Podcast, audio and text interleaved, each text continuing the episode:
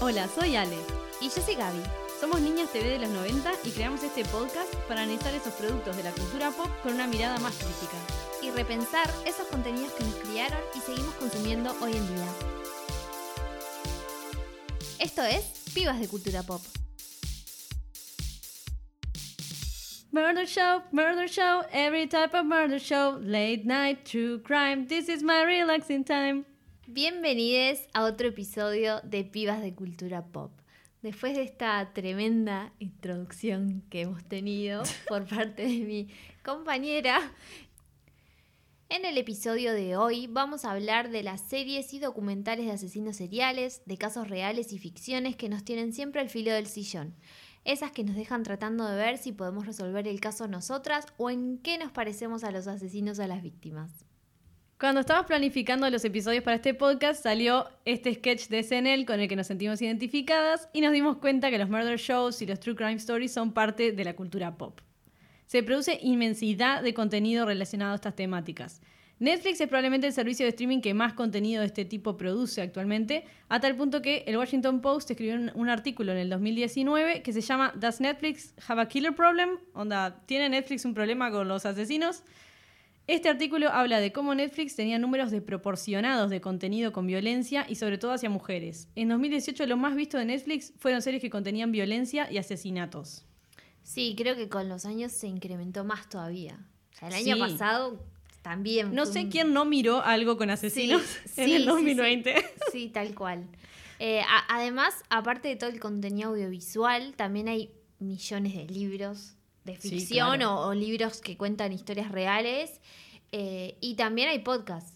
Sí. Es como muy común escuchar podcasts de asesinatos. Que aparte pueden dedicarse únicamente a eso y Sí, tal. a un asesino solo, incluso. Sí, claro, tipo. y es como todas las cosas, sí, es, es un poco un montón, pero a la vez se entiende que sea redactivo. Sí. Y la pregunta que nos hacemos es: ¿por qué nos obsesionan tanto los murder show?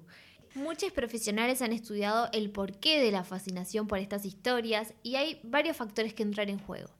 El morbo sin- es sin duda el fundamental, pero expertos sostienen que además es por el miedo que le tenemos al crimen, en parte por todo el bombardeo que tenemos de los medios, ¿no? Todas las noticias amarillistas. que- Todo el que hay. tiempo, a ver si, o sea, yo hace mil años que no miro un informativo de canal abierto, creo, pero sí que digo, todo lo que ves siempre es como, murió fulanito, mataron a no sé quién, tipo así, todo es como pa, Sí, pa, pa. aparte siempre todo eh, desde el lado del, del espectáculo y de- darle más. Cuanto más sangre y cuanto más claro. horrible todo, mejor para, Sí. para la noticia. Bueno, ese es un factor que influye. eh, también porque sentimos como el alivio de no ser las víctimas. Y sí, obvio. Como que lo Sí. ves y decís, pa. Qué bueno que no soy yo. Sí.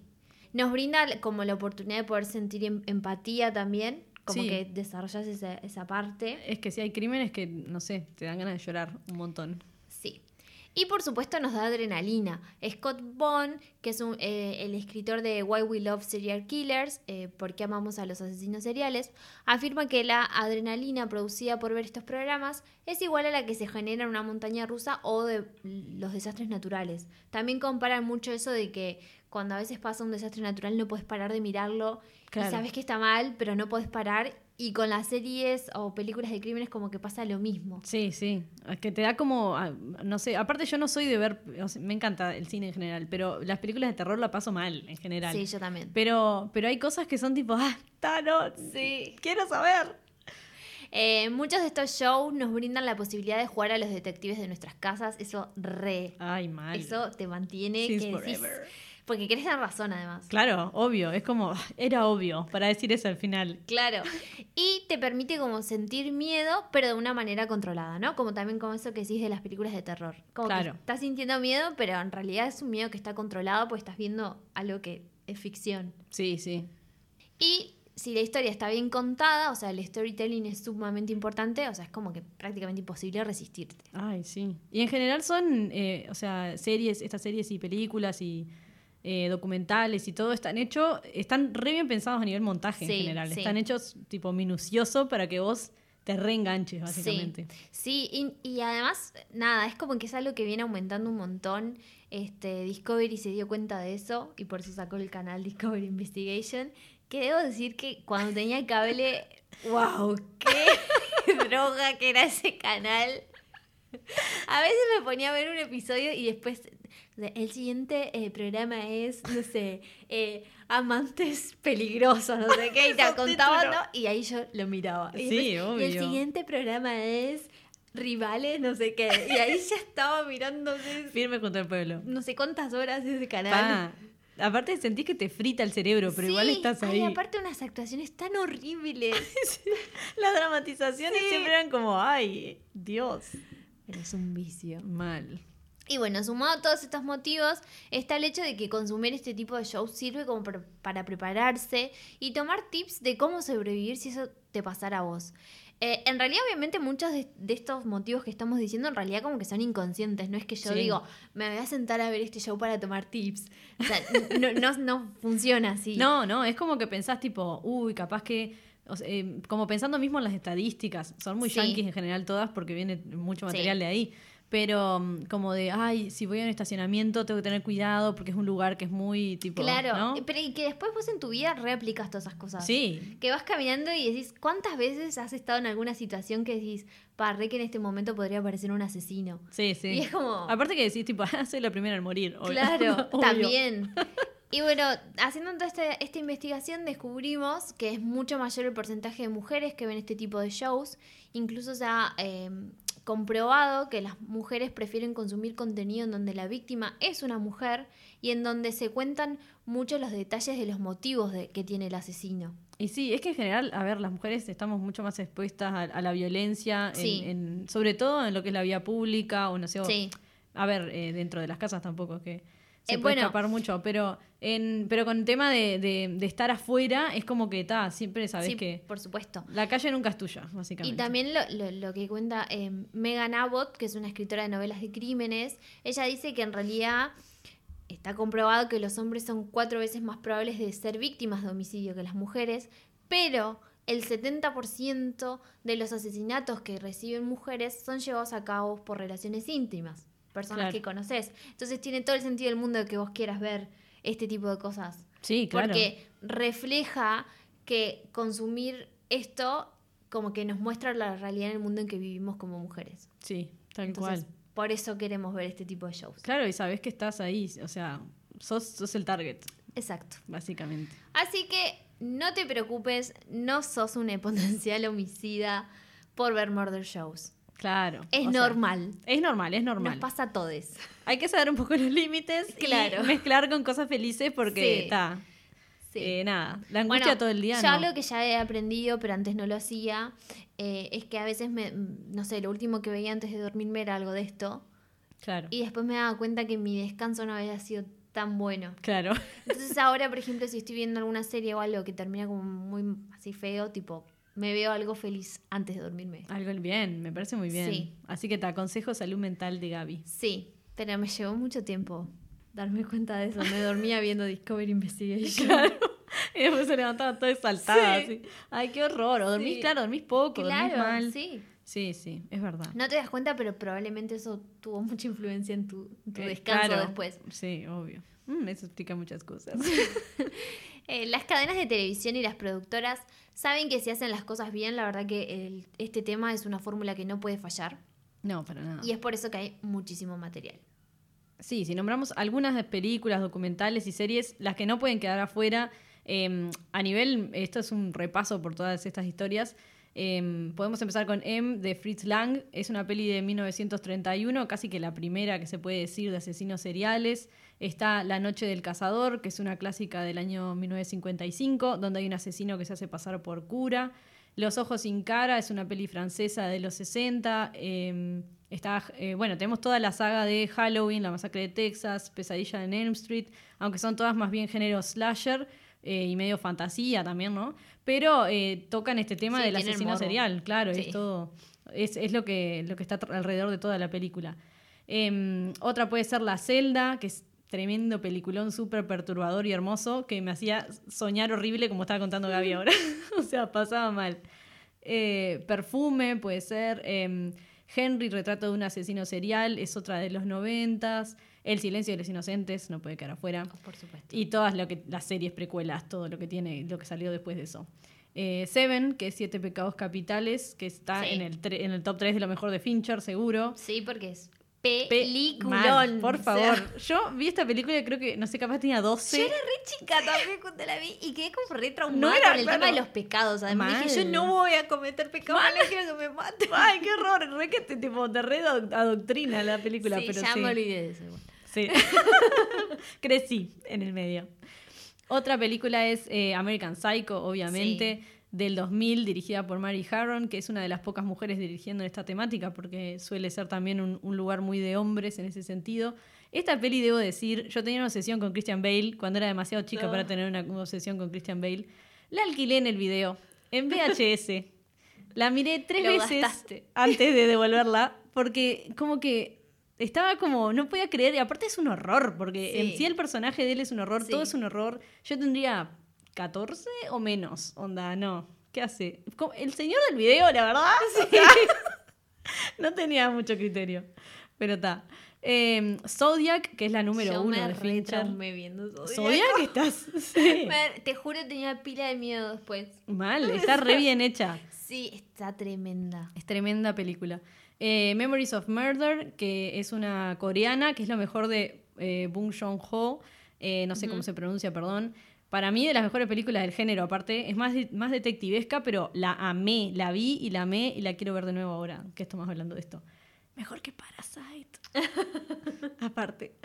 Eh, otras famosas con donde hay mujeres asesinas seriales está Monster, que es la historia de Eileen Wuornos, eh, protagonizada por Charlize Theron, sí, eh, dirigida por Patty Jenkins, otra por- dirigida También. por mujer, eh, y Audition de Takashi Miike, que la verdad que la vi una vez y fue un trauma que borré, por Mm. suerte, porque no sé qué estaba pensando mirando esa película yo, fue como, ay, a ver, y fue- después fue como, alguien que me saque de acá, ya.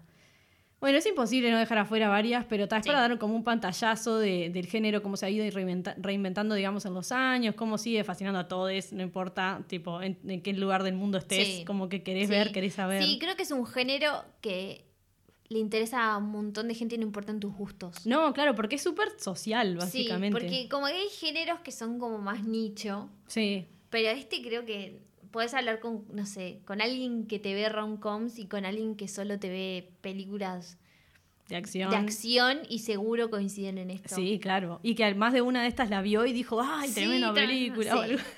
Sí. me re, me Y reimagino. bueno, ahora también hay como varias series sí, eh, famosas de los últimos tiempos. Creo que la más conocida es sin duda Dexter. sí, claro. Eh, pero bueno, salió True Detective, Fargo, que en realidad, bueno, está la película. Sí, Y después es- está ahora la serie. The Act, que también cuenta una historia real. eh, American Crime Story. Dentro de las millones que hay. ¿no? claro, sí, es un- son un montón. Sí.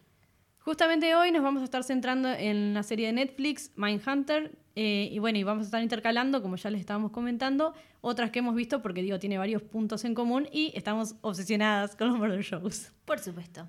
Como ustedes. Mindhunter es una serie que toma parte de estos conceptos, pero lo hace de manera diferente. Estrenada en el 2017, esta serie es dirigida por David Fincher. Eh, está bueno destacar que en realidad él es muy bueno produciendo este tipo de contenido, ya lo mencionamos antes. Seven Sí. es un peliculón. Seven, Zodiac. Zodiac es Tiene pila de pelis. peliculón. Hasta la de. The, mm, The Fight Club no tiene nada que ver, pero es un peliculón Sí, también. también. Tal cual, hay que nombrarla. Em, también este, la chica del dragón tatuado, que Sí. está basada en, las, Sí, en los a cuentos. mí no me gusta mucho porque amo mucho Claro. las suecas. Sí, estoy re Pero- de eso. pero, Pero, eh, sí. pero va todo, como digo, del Pero está mismo. bien, O sea, sí. se nota que usa medio, va por el mismo lado, ¿no? Como Sí, los mismos recursos. Igual que Gone Girl. Sí, Gone Girl. pa. Está buenísima esa serie, no es específicamente asesinato, es, perdón, esa serie, esa película, no es específicamente asesinatos, pero está. Es un horror. Sí, me acuerdo. está Salí con mi pareja del cine hecha. y dijimos. Esta película, si le hubiéramos, si hubiera sido la primera cita, no volvíamos a salir nunca más. Es tremenda película.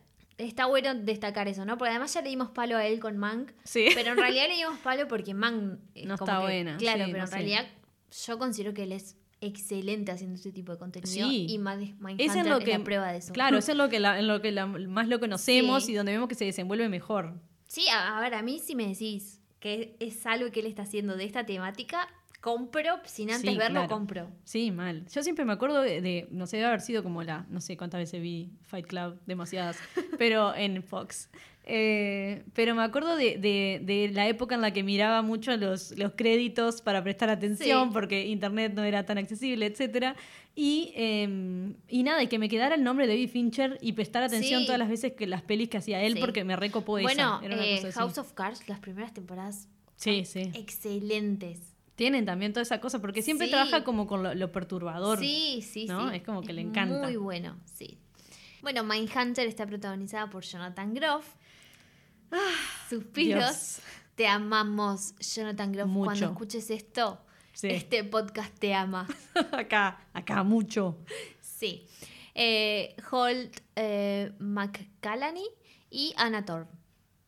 Cuenta, es una serie que cuenta con dos temporadas. Netflix la canceló porque no para de continuar haciendo series que deberían haber sido canceladas y de cancelar series que no tendría que haber cancelado. Sí, no sé qué onda Netflix. Todo mal.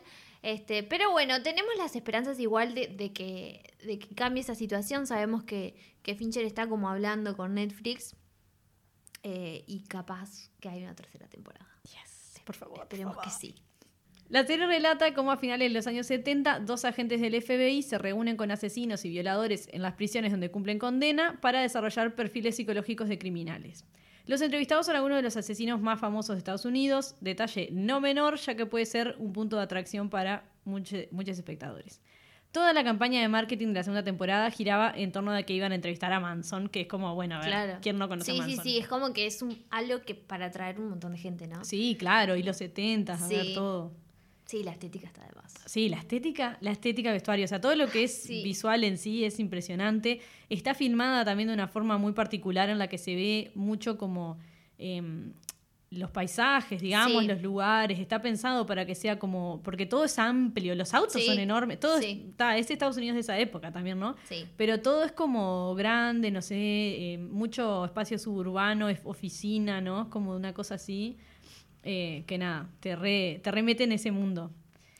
Sí, ellos se meten, eh, los protagonistas se meten en la mente de los criminales para tratar de entender qué los lleva a actuar de esa manera y poder así en un futuro poder prevenir situaciones eh, de, de- de ese tipo, ¿no? Como todos esos asesinatos que sucedían, porque además, claro, es una época en la que Estados Unidos estaba Complicado. todito tomado Claro. con esos temas. Sí, sí, sí, sí. Era un asesino serial tras otro. Sí, claro. Ta, era una mezcla de todo también, este, de, bueno, de, de movimiento de liberación de las mujeres. sí. O sea, había, uh, eh, bueno, hasta la guerra de Es- Vietnam. Sí.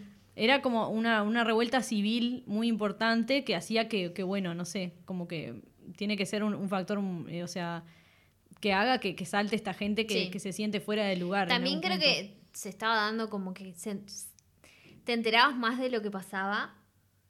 eh, porque, o sea, estoy segura que antes también pasaban esas cosas y capaz que no lo, no lo, no lo llegaban a asociar a que era, ¿entendés? Todo parte de la misma persona. Entonces ahí como que fue cuando se empezó a dar el, el, ¿no? el desarrollo de entender Claro. de sí, que sí. esto no era un crimen aislado. Claro, sino que hay alguien y, y que, y que aparte cada vez peor, ¿no? En general Sí, eran como remorbo, horrible. Sí. Todos misóginos, además. Sí, por supuesto. Esto no le sorprende a nadie. Lo interesante de Mindhunter es que nos cuenta todo más de un lado psicológico, vemos cómo piensan esos asesinos, pero no se hace un show de eso, no es una serie amarillista. Se van mezclando historias ya conocidas en donde el espectador ya sabe qué pasó con pequeños misterios por resolver que nos mantienen pensando quién pudo ser. Y es esta cosa que decimos de que, bueno, a ver, son crímenes famosos, va- varios de ellos, pero igual como que, nada, a ver cómo lo ven ellos, no sé, querés ver la, la opinión. Sí, además hay unos cuantos de los que yo no tenía ni idea, por ejemplo. No, no. Me informé después porque, bueno, además de que no era nacida en es Estados Unidos. Claro, sí, sí. Y la serie nos muestra cómo, cómo estas entrevistas pueden influir también en nuestros protagonistas y a medida que avanza la serie vemos cómo empieza a afectar en sus vidas. Sí, claro. Incluso las historias que no son nuevas para nosotros son presentadas de una manera muy interesante que generan esta expectativa y querés saber más como mientras vas descubriendo todo. Sí, y, y no solamente está muy bien armada, sino que tiene como ciertas particularidades que, que la hacen diferente como a otros contenidos de este mismo, de este mismo estilo. Por ejemplo, algo como para destacar es que, que Mindhunter no abunda, eh, en la serie no abundan las imágenes de violencia como en otras series, sino todo se logra a través del relato. Eso me parece que es sumamente Sí, sí. interesante porque lleva a que vos te tengas que imaginar la- la- las situaciones. eh, ellos lo hacen todo a través del, del diálogo. Es como que nos representan todas estas escenas espantosas Sí. a través de- de- de- del relato. Eh, Sí, y que si ves fotos, por ejemplo, que hay partes donde se ven fotos, son como eh, específicas, ¿no? Son de como cierta cosa, pero no y ves son como demasiado. planos muy rápidos también. Sí. Pero en realidad todo el momento en donde estos asesinos cuentan qué hacían, es todo desde el relato, no te muestran ni imágenes viejas de un diario ni nada. Es que te Solo- pega más por el lado de la expresividad Sí. de, de los actores, de todos los actores. Sí. Bueno, así, de esta manera también se ven como esas dinámicas del poder por la que operan estos asesinos, ¿no? en estas claro. entrevistas eh, es como que hay un juego constante del estatus entre el entrevistador y el entrevistado, quién va llevando la conversación, el vínculo que van generando durante la entrevista, eh, la atención, la naturalidad, cómo se desarrolla y la necesidad de, de- de querer saber cómo termina todo, ¿no? Y esa necesidad que tienen ellos de, de saber de, de por qué lo hicieron, de, de Sí. qué pasa por su mente. Y esa cosa de querer, como por un lado, eh, eso, como entenderlo y em- no sé si empatizar en algún punto, pero sí como decir, tipo, pa, ¿cómo llegás a a hacer Sí, estas cosas? sí. Y por otro lado, alejarse de eso porque te da un miedo. Sí, claro. como- es esa cosa de, pa, yo voy a terminar así, qué miedo.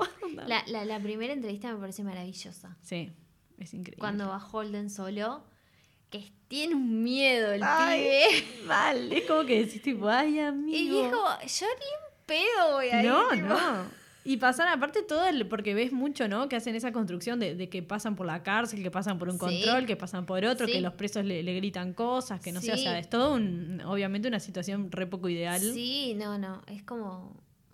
Está, Nada. está muy bien, muy bien generada esa cosa de mm, tal cual como del ambiente, del espacio, de, Sí. ¿no? De, Y te genera tensión, estás ahí como Sí. nervioso también. todo el tiempo. Sí, sí. En la primera entrevista, por ejemplo, que él tiene epilemio y vos como, espe- como espectador también. Sí. Porque decís...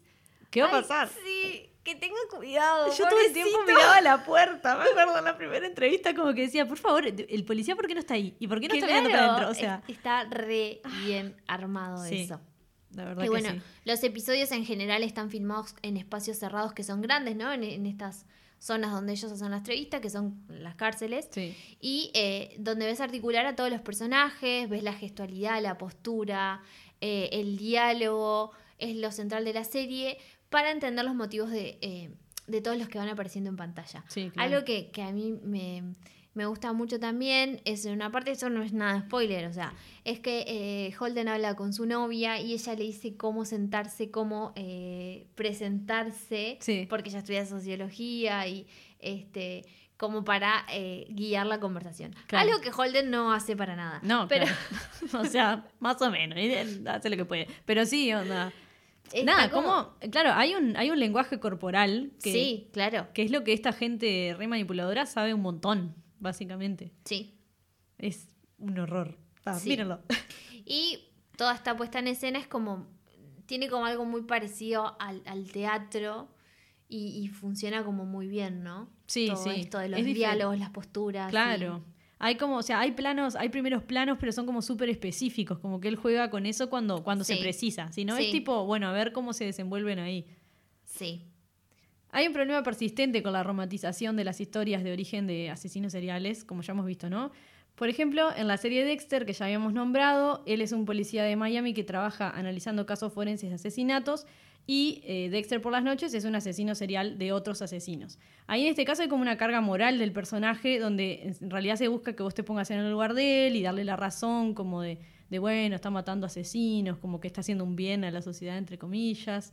Eh, o por lo menos como buscando justificar, digamos, Sí, el, claro. ¿no? el, el- Sí. el matar. Eh, también pasa mucho en las películas y en los documentales que hay de Ted Bundy. Es, Sí. es otro que también como que siempre hay como un subtexto de hacerte empatizar con él y con su pasado y que en casi todos los casos suele ser de abuso, violencia y negligencia de parte de las personas que lo criaron y tratar siempre de entender el porqué de cómo actúa el, el asesino, ¿no? En muchos casos, por ejemplo, en, en la última película de Ted Bundy, que es con Zac Efron. Eh, como que tratan mucho de hacer eso, ¿no? Ya de por Sí. sí te ponen a Zac Efron. Ta, o sea, sí, es como, bueno, está.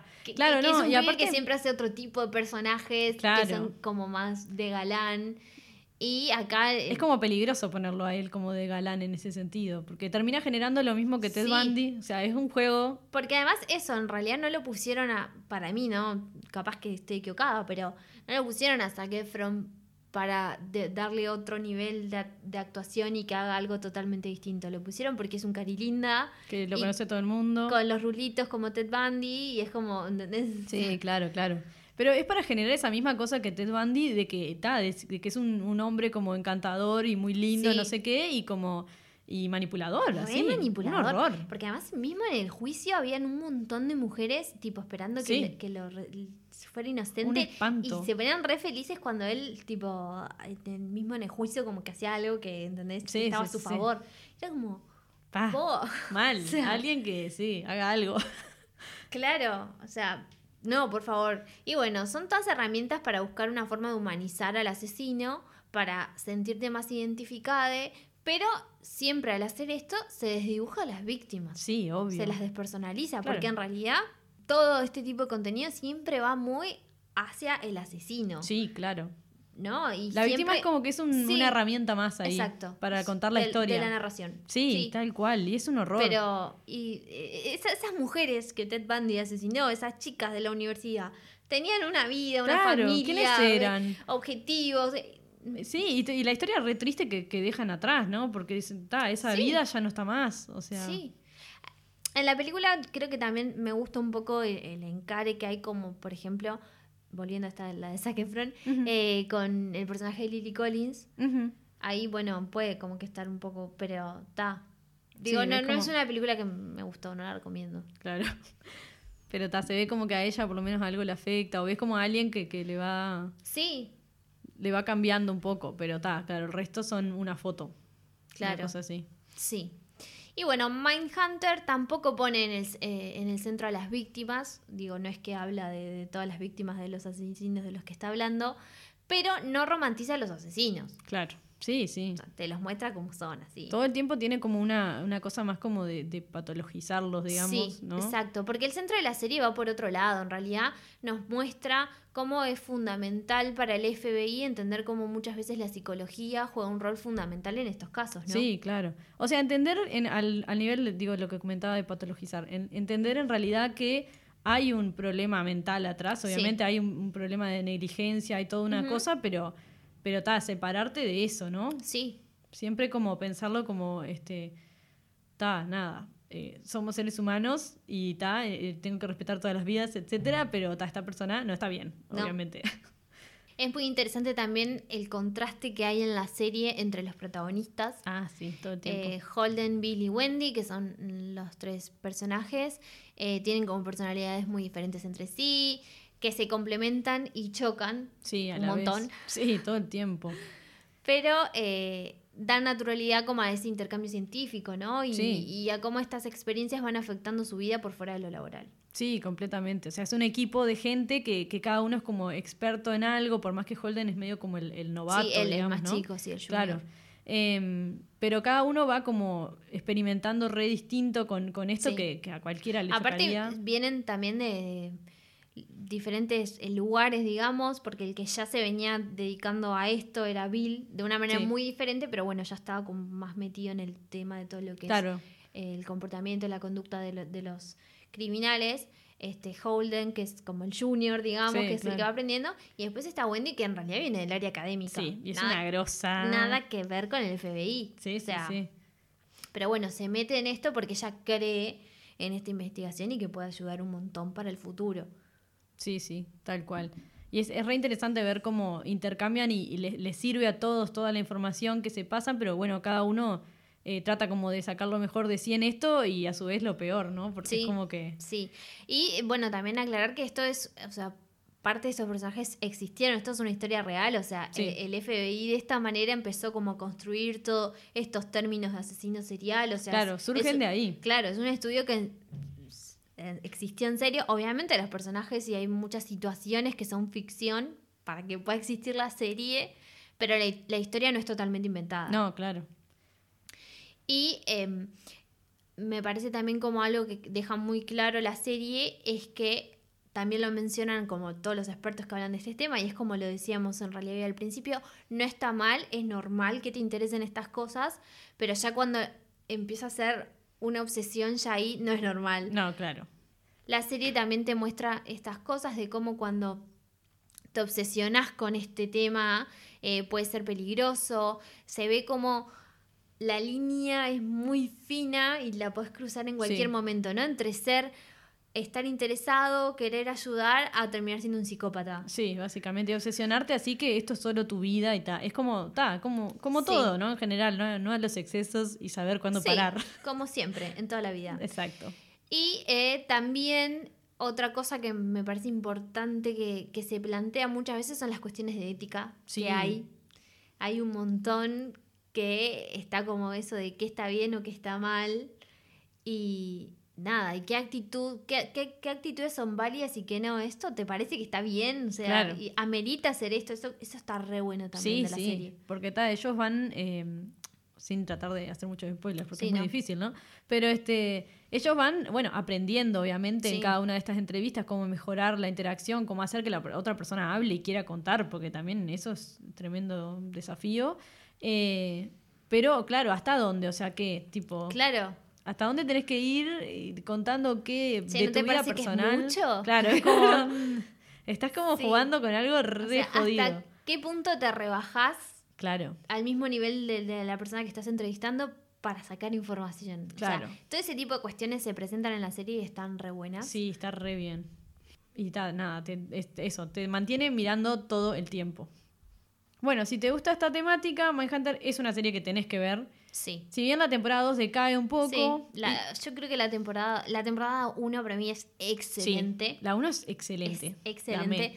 La 2 no es mala, pero creo que generó mucha expectativa la primera. Entonces Sí. la 2, repito, no es mala, pero no está al nivel de la 1. No, no está a nivel de la 1. Es como que está. también ya te digo, por ejemplo, creo que hubo mucho marketing en relación a Manson y Claro. Manson no es lo importante de la serie. No, no. O sea, lo importante de la serie es la, la construcción de los personajes y, y todo ese... eh, cómo ellos lidian con estas entrevistas, pero para mí no son los asesinos que están entrevistando lo importante de la serie. no, no. Y como que siento que recayó mucha carga en Manson. De hecho, la segunda temporada se estrenó al mismo momento que se estrenó Once Upon a Time in Hollywood Claro. de Tarantino. Entonces había como mucho revuelo. Todos 70s, todo tipo, Sí, claro. Manson, cultos, Manson, cosas. Manson. Y es como, sí, está bien, pero como que Sí, sí. no, no era el fuerte. No era el, el- pero igual, sumamente central. recomendable. Sí. Esperamos una tercera temporada como para Que explote. levantar. claro. Claro. y como para cerrar la historia también. Sí, sí. Porque quedan cosas inconclusas que yo quiero saber qué pasó. Sí, tal cual. Bueno, como decíamos, es una serie que vale la pena, es sumamente interesante toda la mirada que plantea. Eh, no es ni cerca lo mejor que se ha creado con respecto Sí, al tema no. del crimen, pero sí está muy buena y para nada sentís que estás perdiendo el tiempo o que todo es un cliché o que esto ya lo viste o no No es sé. que re así. amarillista. No, es algo que se recontra disfruta si te gusta esta temática. Claro, más del lado de la psicología, sobre Sí. todo. Con el ya conocido toque de David Fincher, que siempre ha manejado muy bien el suspenso y los diálogos tensos, la verdad es que tiene escenas que están muy buenas, las historias te mantienen, te mantienen atrapade Sí. y además, Jonathan Groff, gente. Por favor, ese hombre. Nada, Te amamos. Lo amamos, o sea, es lo mejor. No puede ser, parece de mentira, ¿eh? Canta, canta tan bien. Por favor, vayan a YouTube a buscar los videos de Glee. Sí, ya sé, Sí. Glee. Bueno, no importa. Glee y Sí. de Hamilton. Sí, ya, ya, corran a hacer eso porque Y de Frozen. imperdible. Es que en realidad cuando, cuando lo vi en Mindhunter dije, dije, o sea, Gaby me metió en, en el, quiero que En el sepan, culto de en el culto de Jonathan Groff. Eh, pero después que cuando mirás otros materiales de él decís, yo no lo ¿qué hace creer. acá? Yo cuando empecé a ver My Hunter yo decía, ¿este es el pibe de Glee? No, no, ¿cómo va a ser el pibe de Glee? Porque además yo Glee la veía cuando era adolescente, medio adulta, pero después cuando crecí la dejé de ver, o sea, nunca Claro. la terminé. Entonces, como que hacía un montón que yo lo había visto a él. Entonces yo decía, ¿este es el de Glee? No, no es el de Glee. ¿Qué va a ser el de Glee? Busqué, efectivamente, era el de Glee. Y ahí empecé. Empecé Claro. a buscar entrevistas, empecé a buscar videos. Y así quedé, obviamente, Sí, sí. obsesionadísima con Jonathan Groff. eh, que hace todo bien. Sí, básicamente hace todo bien. Parece la persona más feliz del planeta Tierra también. Es no sé por qué no le dieron un Tony todavía. No, no entiendo. Tiene un Grammy igual. Estamos esperando, pero está. Te amamos. Te amamos. Así que nada, como le estábamos comentando, miren Mindhunter, queremos Sí. saber qué piensan. Eh, acuérdense que pueden escribirnos siempre al Instagram Pibas de Cultura Pop y ahí intercambiamos lo que sea. O sea, estamos re manija, Sí. por favor. Eh, nada, Eso. eso.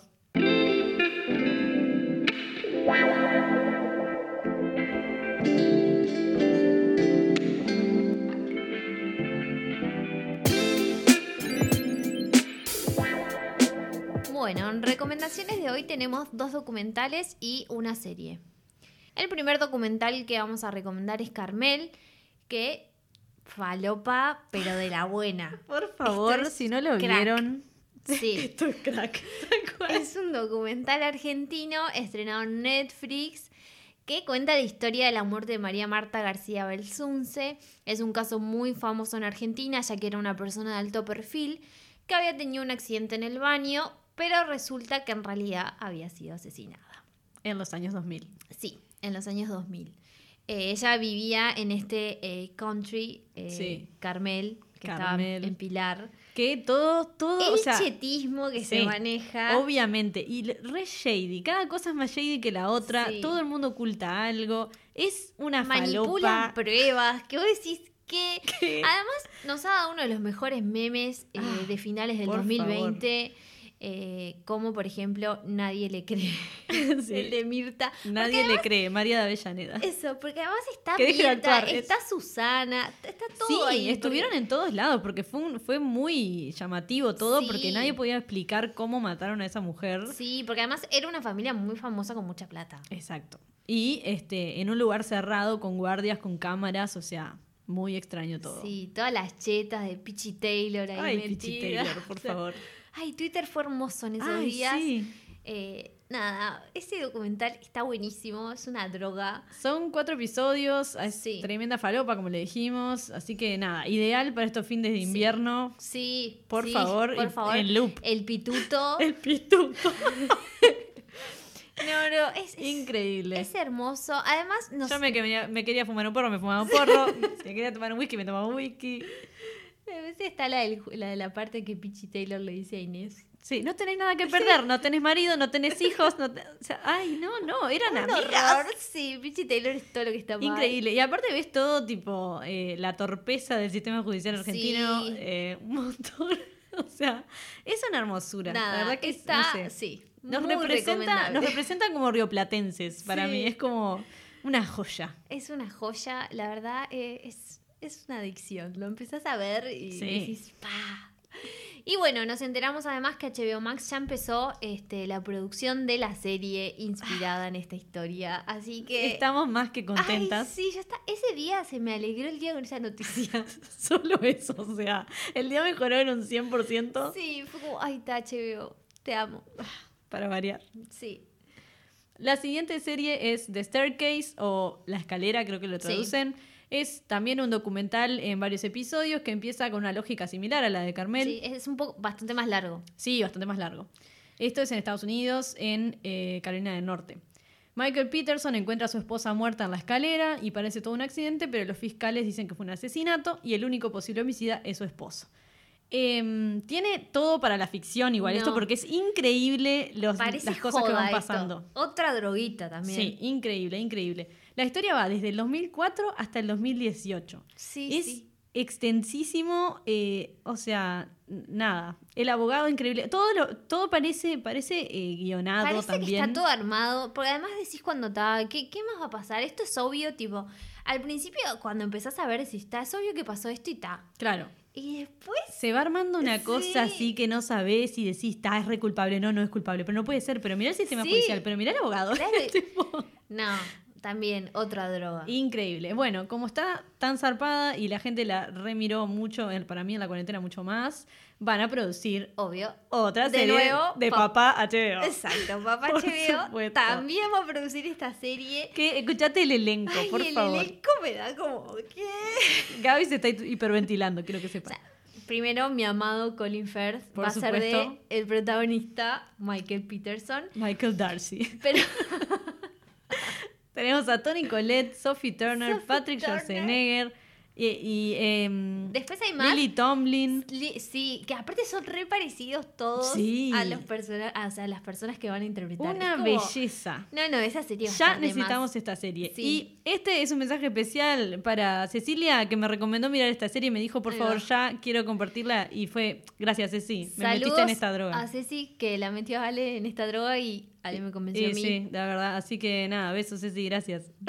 Eh, increíble este documental también. Sí. Y esa serie la estamos esperando con... Ansias, Sí. digamos.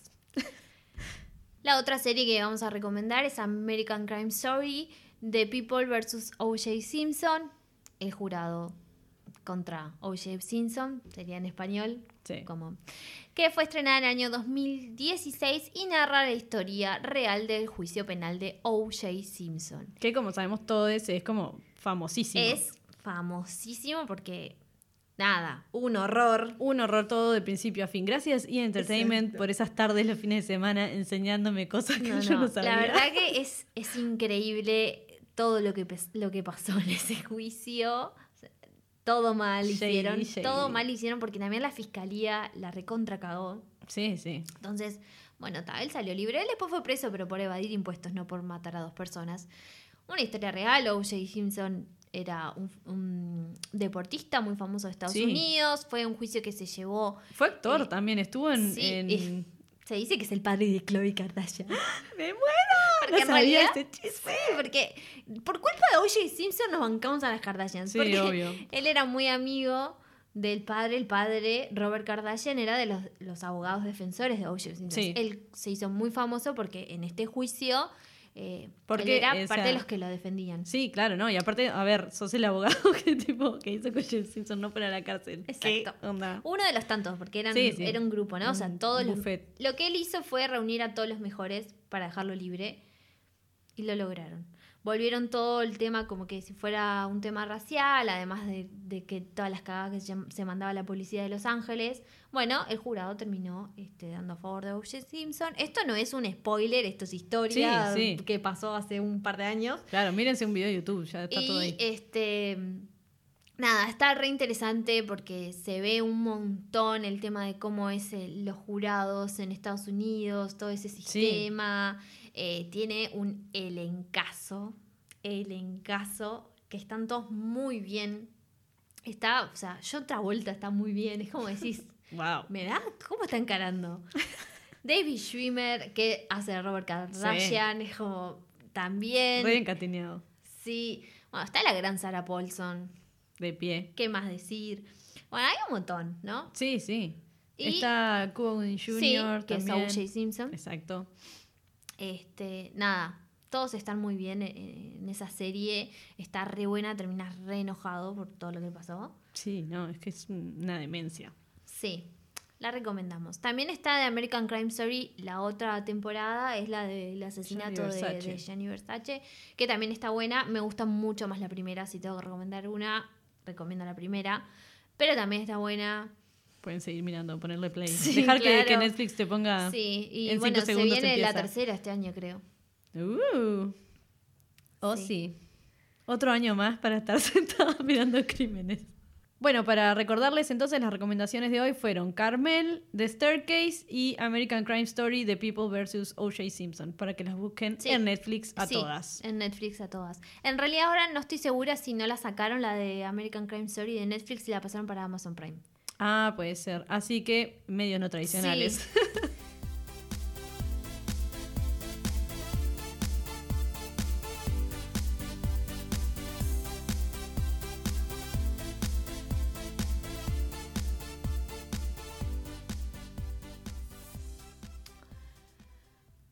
Bueno, hoy en el Falopa Pop, continuando con esta droguita de los murder shows, sí. eh, vamos a hablar de las muertes misteriosas de celebridades. Porque, ¿qué más falopa que teorías conspirativas? Por favor.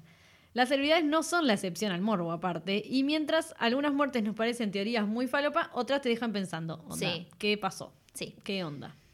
Em, bueno, toda esta información fue sacada de una cuenta re, re este, eh, confiable que es Mary Claire. Este, porque esto falopa pop y porque Claro. es lo que somos nosotras, ¿no? Sí, o sea, esto nos representa. Claro, buscamos eh, información de expertos para la primera parte y Mary Claire para el falopa pop. Por supuesto, a ver, nada. Así que no se hagan. Claro. Saben que son esto también. Y quédanse así, acéptense, por favor.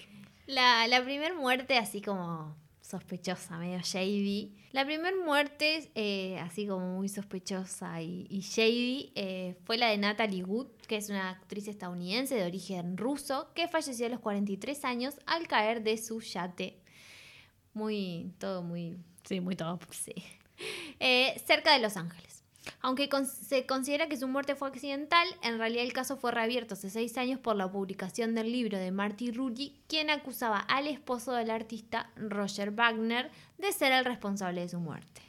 Muy shady toda la Sí. situación. Me acuerdo también de nuevo y Entertainment dándome toda la información necesaria. Eh, bueno, ella estuvo en Rebelde sin Causa, en pila de películas reconocidas. Eh, también ella, no sé si tuvo una relación o amigues ahí, algo con Christopher Walken, que dicen que también estaba en el yate cuando pasó todo esto. Mm, Y aparte creo que tenía una relación como re violenta con el marido o algo que estaba muy ocultado porque estrellas muy sí, top. claro. Y Hollywood en Sí, esa época. o sea, Obvio, y más ahí. o el glamour y todo. como- Exacto, que quién iba a hablar de, de, de Ahora te violencia? reenterás de los trapitos sucios de todo, Sí, pero en ese supuesto. momento no. Y nada, y eso quedó todo como, uh, qué bajón, se murió, tipo re joven, la la la la, pero mmm, rare, Sí. vamos a decir, por lo menos rare. La siguiente, bueno, esa es mucho más conocida, fue una gran pérdida para nuestra generación. Totalmente. Brittany Murphy, ya hablamos de ella porque está en Clueless, hizo un montón de películas. Sí, que vimos muchos. Sí, la, la requeríamos. Y bueno, esta actriz estadounidense falleció el 20 de diciembre de 2009. Supuestamente como que se desmayó en el baño y la autos- autopsia que le realizaron indica como que, que había fallecido de neumonía. Algunas eh, drogas eh, legales, como por ejemplo el paracetamol, fueron encontradas, pero, pero, pero, pero, pero, meses después falleció el esposo, Simon Monjack, Monjack, Anda a saber. Sí. Y bueno, un análisis ambiental de la casa fue realizado, pero no fue concluyente, como que se dice que capaz que había como un hongo o algo que los había intoxicado. Sí. Pero... mm, Rare. También había escuchado, sí. no sé si también de nuevo te- teoría falopa, pero tan así. Sí, decirlo pero- porque ya sé qué vas a decir y yo reapruebo. Bien, que el marido estaba metido en algo Sí, re shady. con los rusos. Con los rusos. Sí, obvio, siempre los rusos en el medio. Eh, Sí, y como que todo parece que ella sabía cosas que no tenía que saber. Y por eso la mataron. Estaba muy involucrada y dijeron tipo es demasiado. Chau, una cosa así y ta. Sí. Así que... mm, No sé, tipo sí, muy raro. yo todo. re creo que la mataron. Sí, sí. Sí. Porque como que nada, nada, nada iba como ni para suicidio ni para No, nada. Aparte murieron como- muy cerca los dos. No, y otra cosa que decían es que no era solo de neumonía, sino como, no sé, de un paro cardíaco y no sé qué más. Y ella no presentaba Sí. ningún tipo, eh, ningún antecedente, ninguna cosa familiar, no sé qué. Mm, todo raro. Bueno, la siguiente muerte es la de Jimi Hendrix, que ya mucha gente la debe conocer. Él fue la leyenda de, de la guitarra, básicamente, que falleció el 18 de septiembre de 1970 en Londres. La versión oficial de su muerte dicen que fue por una ingestión de su propio vómito después de un consumo extremo de drogas ligado al alcohol también. Em, que bueno, nadie lo niega que Sí, claro. era una persona Sí. que consumía un O montón. sea, no es difícil de creer. No, claro, por este lado todo normal, como Sí. quien dice. Bueno, pero sin embargo, su ex asistente James Tappy Wright afirmó en el 2009 que en realidad había sido asesinado por su manager Michael Jeffrey al no querer seguir colaborando con él. Y mm, acá- Teoría conspirativa. Oh, Me sí. gusta. Compro. Claro, acá estoy, ya. Eh, sí, esto la verdad que no deja dudas de que tiene que estar en esta lista, básicamente. Necesito una serie, ¿eh? Claro, ya. HBO, si nos estás escuchando. Que sabemos que sí, porque qué onda, a veces es como que estamos conectados. Sí, mal, mal. Por favor. La siguiente es la de Bruce Lee, Sí. conocido por por, favor. todos. Eh, este artista eh, estadounidense de origen chino falleció el 20 de julio de 1973. Oficialmente se vio un aneurisma ligado a una re- reacción alérgica a un analgésico. Pero hay varias teorías de complot que después además como que cobraron mucho más fuerza porque su hijo también tuvo una muerte sospechosa. Sí, claro. Y acá estamos hablando de Brandon Lee, eh, su hijo que también era actor, que falleció el 31 de marzo de 1993 en circunstancias dramáticas, porque él estaba firmando el rodaje de la película El Cuervo y su compañero de reparto, Michael Massey, finge eh, dispararle, pero resulta que la pistola estaba cargada con balas reales y no habían sido manipuladas anteriormente por el equipo especializado. O sea Ya, que, ya está, ¿Cómo? o sea- ¿Qué? O sea, ¿what? De- Problemas de prop y pico, me parece. No, ya, eso ya está más que claro. Un error que re joven también. Sí. Toda esta gente muy joven. Todo planificado. Alta mafia. Ay, qué onda, ¿no? Miedo, miedo. Y bueno, la última así como de estrella icónica no podía faltar, por la supuesto. señora Marilyn Monroe. Que bueno, fue una estrella de, de ícono del glamour de los 50 y murió oficialmente el 5 de agosto de 1962 por sobredosis.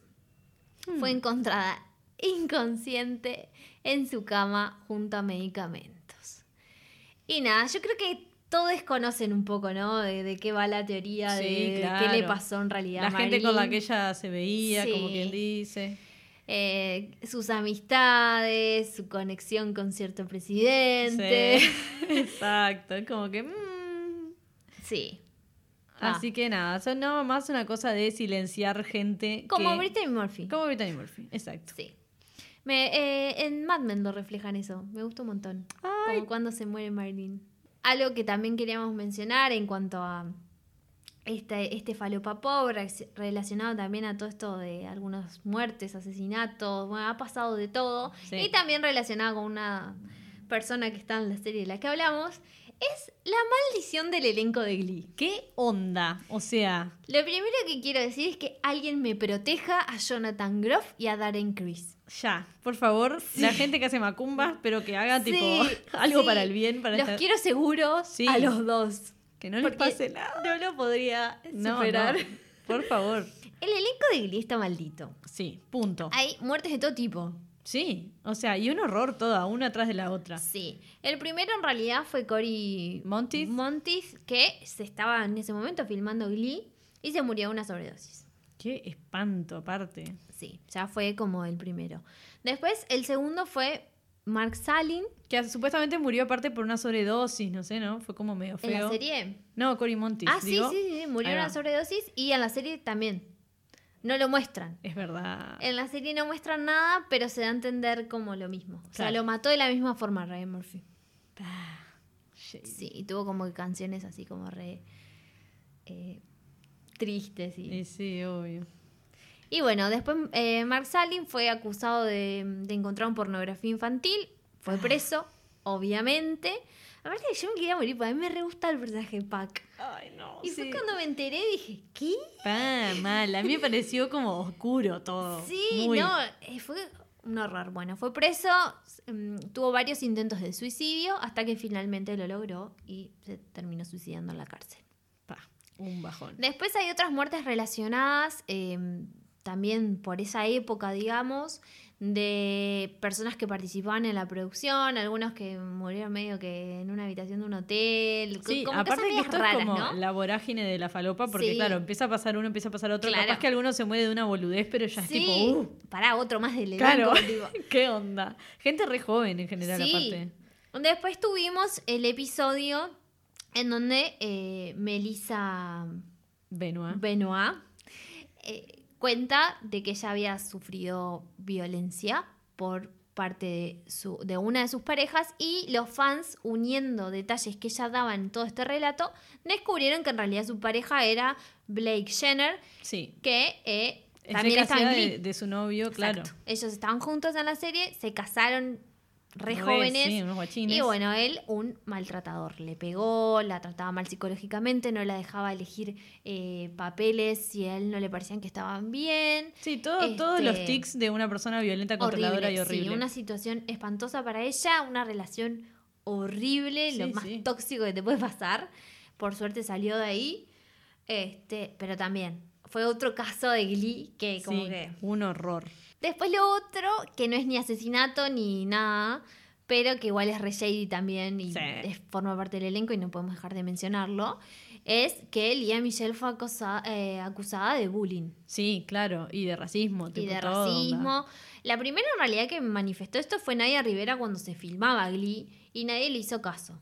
Claro. Y después como que otros empezaron a hablar un poco más y el año pasado con todo lo que pasó en Estados Unidos y que todas las estrellas se estaban sumando a, a apoyar el Black Li- Lives Matter y todo ese tipo de cosas, Lía Michelle también lo hizo y una de las chicas que participó en las últimas temporadas de Glee, que yo la verdad no la conozco porque yo ya no veía Glee en ese momento, le dijo como, bueno, En pero te acordás que vos me hiciste la vida imposible y Sí. que me dijiste que si fuera por vos mi carrera se terminaría y le un montón de cosas Sí. horribles le había dicho. A ella y a pila de otra no gente. sé si y- algo y- de sentarse en la cara, algo así creo sí, que había dicho. un horror. Y- Sí. Y, a otras, y a gente como de la producción, pila sí, también. y ahí, Como que claro, ahí empezaron a saltar gente. todos. Claro, a decir tipo que Elia Michelle era una yegua que Y acá es como decimos, no entendemos cómo esa persona que parece del mal es la mejor amiga de Jonathan Groff. la mejor amiga de Jonathan. O sea que, Y que parece ser. Son re amigues los tres. Y es tipo, po- ¿cómo? O sea, ellos son re dulces y un amor y tan buena no- gente. No, quiero creer que ellos son como ella. No, por favor. O sea, no me hagas esto.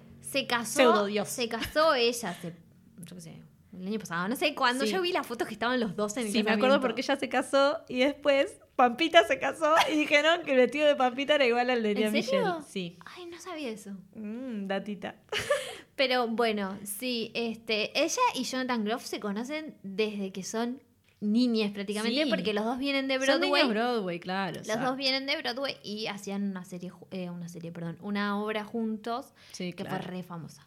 Y bueno, y en la última muerte también, que fue como re choqueante todo, porque Sí. al principio no se entendía qué había pasado, fue la de Nadia Rivera, también horrible, ella se fue con su, con su Con hijo. su hija de cuatro años. Sí, Sí, en un, en un yate o en un barco, sí, no sé. a un río, una- no, es- no era un río, perdón, este, algo sí, así, a como un lago. Ahí sí. va, creo que fue un lago. Eh, y ta, y supuestamente. Estaban nadando, estaban nadando y. vino una corriente y bueno, y a ella no, se- como que se empezaron a ahogar, ella lo primero que hizo obviamente fue poner a su hijo en el bote Claro. y no le dio el tiempo y la corriente se la llevó y encontraron el... Claro, que lo peor era eso. Me acuerdo de la noticia como el final, en, en el Sí. que decían que encontraron como el bote sin ella Sí, con el hijo de cuatro solo. años solo. Y era como, ¿qué pasó? Onda, ¿y, y cuánto estuvieron Sí, buscando a la La pila? estuvieron buscando varios días hasta que encontraron el cuerpo y después medio que decían que como que ese lago es re peligroso y ya varias personas se han muerto de esa manera. Qué horror. Dicen, sí, es que los lagos son re jodidos porque son re profundos, Sí, supuestamente. sí. y tipo, no, una menos. historia horrible que fue como basta Re el elenco de Glee. Otra vez ella con el hijito ahí. No, no. y, pues, yo no puedo parar de pensar en ese niño Ay, por favor. que estuvo no sé cuántas horas solo en un bote y que vio a su madre ahogándose. O sea, Terapia para siempre, pobre niño. bueno, nada, el elenco de Glee. Malditísimo. No, creo que nunca había pasado con No. un elenco que sucediera todo esto. Increíble, o sea, no sé qué faltó, básicamente. Este, Esperemos que, que hasta También acá HBO, todo. habilitame ahí la serie. la del serie elenco de, Glee. claro, de la maldición de Glee. Ay, mal. Remiro, obvio. Por supuesto. Y que Jonathan Groff haga de Jonathan Groff. Sí. Y a todo esto nos enteramos con Ale esta semana, porque ninguna terminó Glee, de que Rachel termina con Jesse Sensei, que es Jonathan Groff. Sí, y- no, rarísimo. Y nos Aparte enojamos, ta. no queremos. No, no. Y. ay, perdón, pero a mí también igual me cuesta verlo como hétero. Es Sí, como muy difícil. sí. Es muy bueno, difícil. pero en Mindhunter lo hace bien. El Mindhunter lo hace bien. Al principio como que me costaba también, no sé por pero porque el personaje de él es un poco... Sí, este, sí. Como que decís tipo... Te mm, tira como esos hints de decir que... ¿qué decís está tipo, queriendo mm, decir? Claro, sí. No sé, me da como unas vibes ahí. Gay vibes, basically. Bueno, otra cosa que voy a decir eh, de la serie que yo hice un rewatch para esto, porque la había visto hace ya varios años y no me acordaba, es que en un momento hay un personaje que le dice a él como, no me acuerdo si es la novia o quién, eh, sí, porque ni que cantaras, ni que supieras cantar o algo así. Y fue ay, Pero por favor. Sí. sí, sí. Esto en realidad fue gusto por gusto porque él canta muy bien. Mal. Después vi entrevistas de él diciendo que no para de reírse, que tipo que como que le recostó hacer el papel ese súper serio, porque como que hacía todo, digo, porque no, casi no sonríe Holden, ¿no? Es como Sí, todo no. así. Eh, y estaba todo re serio, no sé qué, y cada vez que alguien paraba o algo, él así como... y es tipo Ay, la risita de, de, de ángel que tiene, por favor. Sí, vean, vean Hamilton. Sí, y material, cualquier cosa que esté Sí. Jonathan Groff. basically. Sí, hay muchas entrevistas por suerte en internet. Y la que quiera juntarse a ver Frozen Es, 2 es un culto hermoso. Sí. Ay, mal. Lo amamos. Esto fue eh, Falopa Pop de nuestro programa Pibas de Cultura Pop. Nos pueden seguir en Instagram en arroba pibas de cultura pop. También nos pueden seguir en, en Spotify. Y eh, nada, van a enterarse de cuando salen todos nuestros episodios. Gracias. Bye.